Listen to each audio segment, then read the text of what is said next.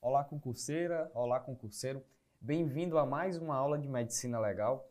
E a aula de hoje nós vamos falar sobre lesões corporais, especificamente as lesões corporais simples. Nós vimos na aula anterior que as lesões corporais elas se dividem em simples e compostas, tá certo? Nessa aula de hoje nós daremos enfoque às aulas às lesões corporais simples. Convido você a vir até o quadro aqui comigo, que antes de nós entrarmos nas lesões propriamente ditas, é necessário que você tenha uma noção básica, uma noção introdutória sobre o que é a pele humana, tá certo? A pele humana que reveste o nosso corpo, ela é, faz parte do nosso sistema tegumentar, tá certo? Ela protege, serve como uma barreira protetora contra o meio externo, tá certo? O meio externo é, é, não consegue é, adentrar com tanta facilidade o, o meio interno, os nossos sistemas, os nossos órgãos e, por consequência, as nossas células, devido a essa barreira protetora, que tenta ao máximo nos proteger de agentes físicos, agentes químicos e agentes biológicos que possam tentar danificar o nosso organismo. Então ela serve como uma barreira protetora.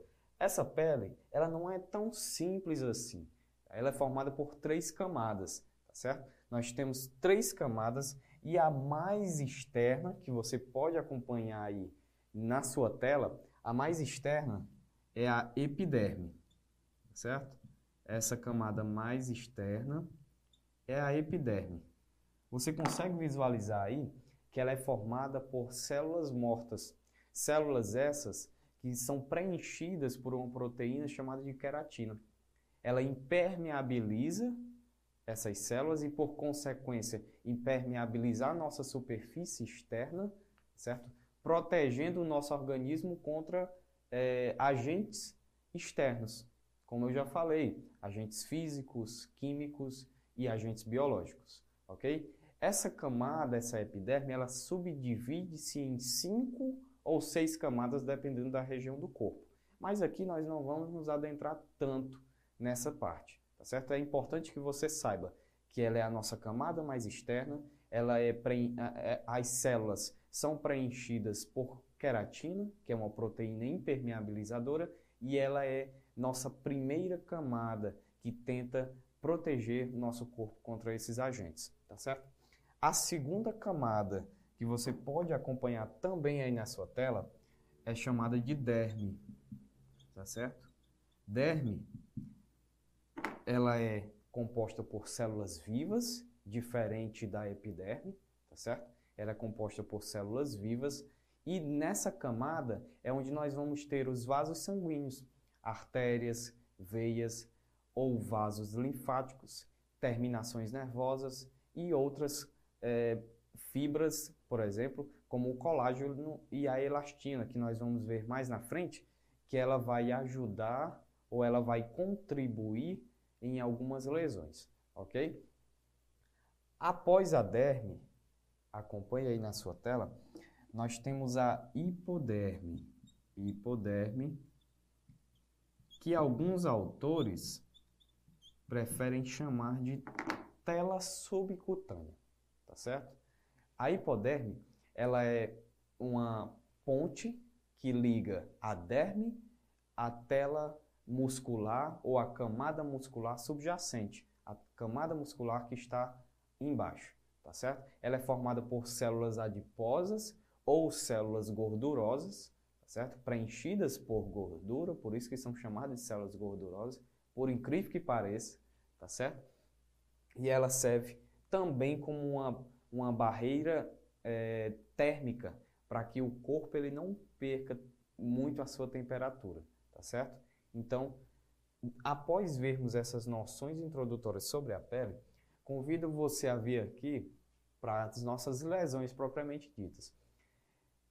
Dentre as lesões corporais simples, nós já vimos que são três: lesões puntiformes, causadas por instrumentos perfurantes, lesões cortantes, causadas por instrumentos cortantes, e lesões contusas, causadas por instrumentos contundentes, ok? Nas lesões pontiformes, que você já sabe que é causada por instrumento perfurante, nós temos que esse instrumento ele tem um pequeno calibre. É um aspecto pontiagudo, fino, alongado, tá certo? E ele atua por pressão. Como é que ele atua pela pressão? Ele atua ou penetrando os tecidos ou, em algumas vezes, seccionando, ou seja, cortando a, essas fibras desses tecidos, ok? Como exemplos de instrumentos perfurantes que causam lesões pontiformes, nós temos o estilete, a agulha, o alfinete e o furador de gelo ou picador de gelo. E as características dessas lesões pontiformes, nós temos uma abertura estreita, devido ao próprio instrumento ser fino, né, ser alongado, ter um diâmetro é, pequeno, nós temos essa abertura estreita. Um raro sangramento devido ao próprio diâmetro do instrumento. Pouca nocividade na superfície, isso é muito importante. Ela tem essa lesão, ela tem pouca nocividade na superfície, mas na profundidade, às vezes pode ter gravidade, tá certo? Então, às vezes pode ser grave, dependendo da profundidade e também do local da lesão ok? Menor diâmetro que o do instrumento, porque que a, a lesão acaba por ter um menor diâmetro que o do instrumento que perfurou, devido a, a dois fatores: elasticidade do tecido, elasticidade e também retratilidade, ó, devido também a retratilidade do tecido. Ok? Essas são as características, essas são, esses são os aspectos das lesões puntiformes e eu convido você agora a nós falar, para nós falarmos das lesões cortantes. Lesões cortantes estas produzidas por instrumento de ação cortante, produzido por instrumentos cortantes. Você, vai, você pode ver em, ver em alguns materiais de alguns autores falando em lesões incisas, tá certo? Mas, de acordo com Genival Veloso de França, que é o nosso principal autor, né, doutor e professor, é, pelo qual nós nos baseamos os nossos estudos aqui, tá certo? Ele considera também essa lesão como sendo uma lesão cortante. Então nós podemos chamá-la também de lesão cortante. E só nesse caso, tá certo? O instrumento é cortante, a lesão também cortante, tá certo? Nas lesões cortantes, lesões estas produzidas por ação cortante, nós temos que o instrumento ele age através de um gume, o gume é aquela parte mais afiada do instrumento, atua por deslizamento e pressão certo? Dessa forma, atuando por deslizamento e por pressão, acaba por romper as fibras, tá certo? Causando o que nós chamamos de ferida, ok? No, entre os exemplos de lesões, de instrumentos que causam a lesão cortante, nós temos a navalha, o bisturi, o caco de vidro e a lâmina de barbear, que nós comumente conhecemos como gilete, certo? Dentre as características das lesões cortantes, nós temos que as extremidades são superficiais devido ao rápido movimento do instrumento, certo? Normalmente quem vai causar esse tipo de lesão atua por um rápido movimento.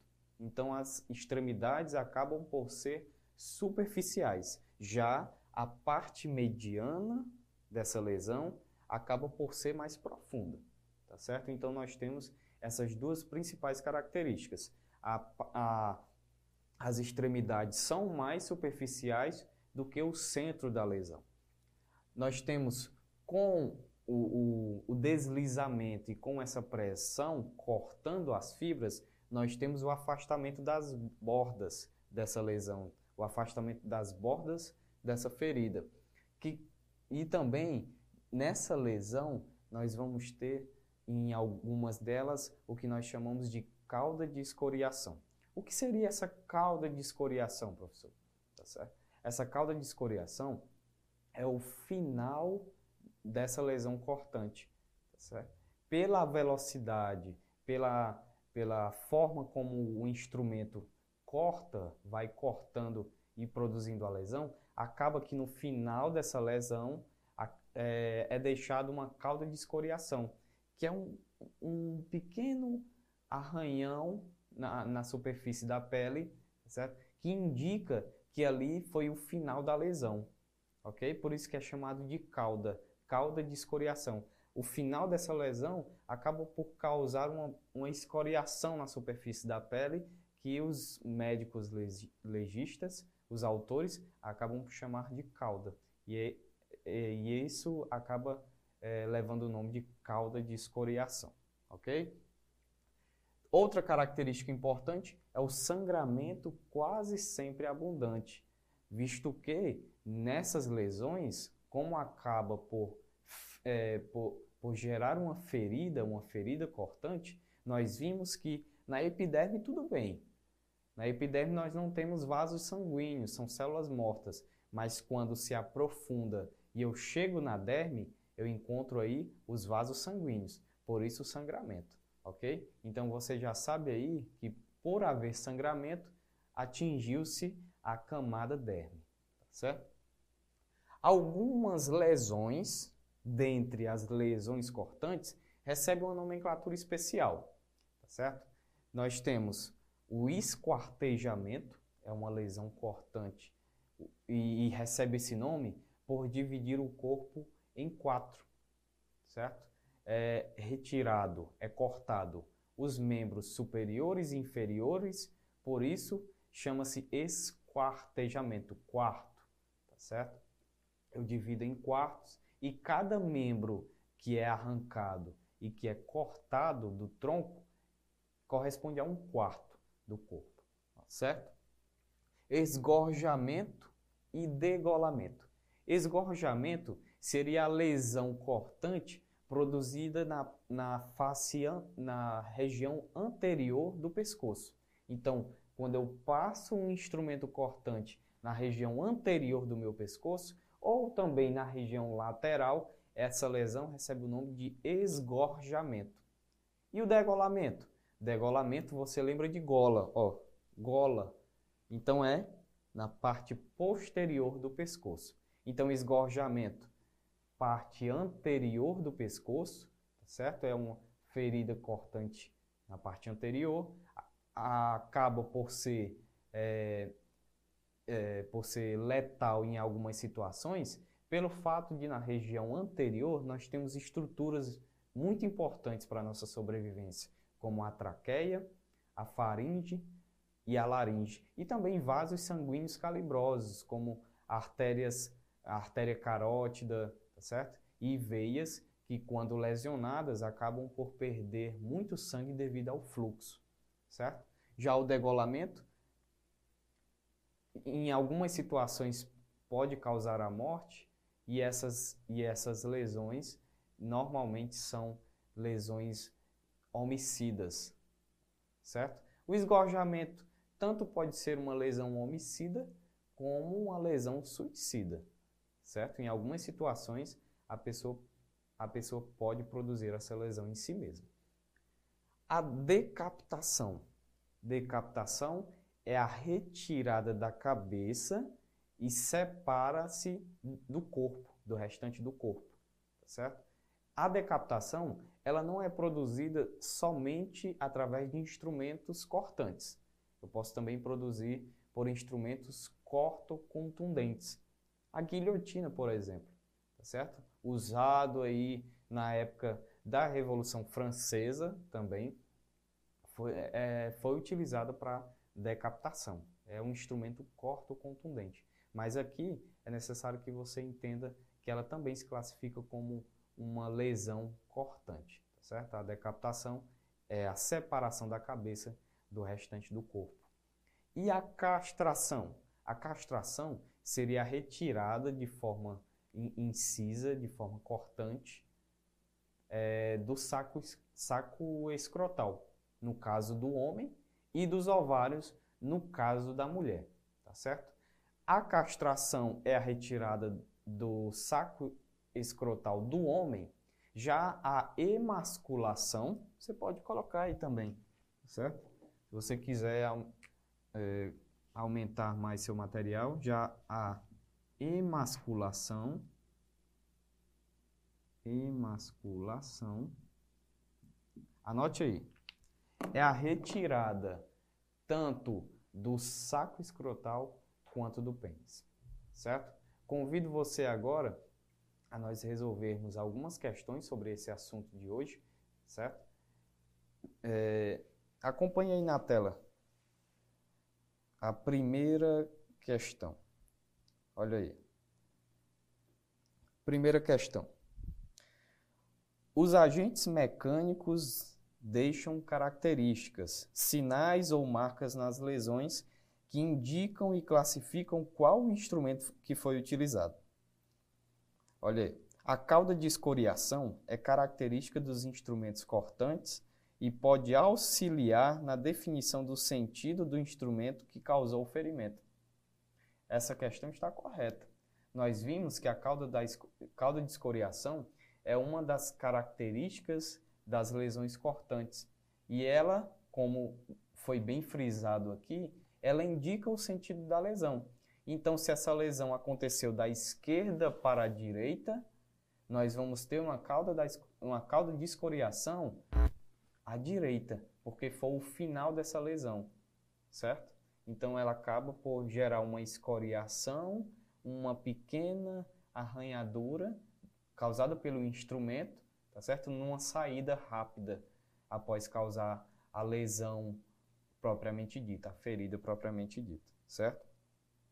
Olha aí a segunda questão. Com relação à traumatologia médico-legal, a diferença conceitual entre degola, degolamento, e esgorjamento reside, olha aí, ele quer a diferença entre degolamento e esgorjamento que nós já vimos nessa aula também. Letra A. Na separação total da cabeça do restante do corpo na degola, sendo a lesão sempre profunda. Olha aí, ó, separação total da cabeça do restante do corpo. Nós vimos que esse não é o degolamento, certo? Essa é a decapitação. Letra B. A diferença reside no instrumento utilizado, sendo cortante na degola e cortante e contundente no esgorjamento. Nós vimos que tanto o degolamento quanto o esgorjamento são causados por instrumentos cortantes, certo? Então, a letra B não está correta. Letra C. Essa diferença ela reside no instrumento utilizado, sendo cortante na decapitação e contundente no esgorjamento. É, é, essa parte de cortante na decapitação não está correta porque não é decapitação, é degolamento e contundente no esgorjamento. Nós vimos que a, o esgorjamento ele é provocado por lesão cortante e não contundente, certo? Letra D. Essa diferença é, está na localização da lesão, sendo a degola posterior ao pescoço e o esgorjamento anterior ou lateral. Olha aí, nós já encontramos a nossa alternativa correta. A letra D. Ó. Então, essa diferença reside, como nós já vimos, na localização da lesão. O degolamento é na parte posterior do pescoço, certo? Ó, gola. Lembra aí do nome gola, gola da camisa, certo? E o esgorjamento é na parte anterior do pescoço. A letra E. A diferença reside na localização da lesão, sendo a degola lateral e o esgorjamento anterior. Errado, né? A, a degola ela é posterior e o esgorjamento pode ser tanto na parte anterior do pescoço, como também na parte lateral, certo? E assim nós ficamos com, com essa aula, espero que você tenha gostado. Se você ficou com alguma dúvida, volta aí à aula do início e tenta compreender, porque esse assunto é muito importante para a tua prova. Até a próxima, um abraço e fica com Deus.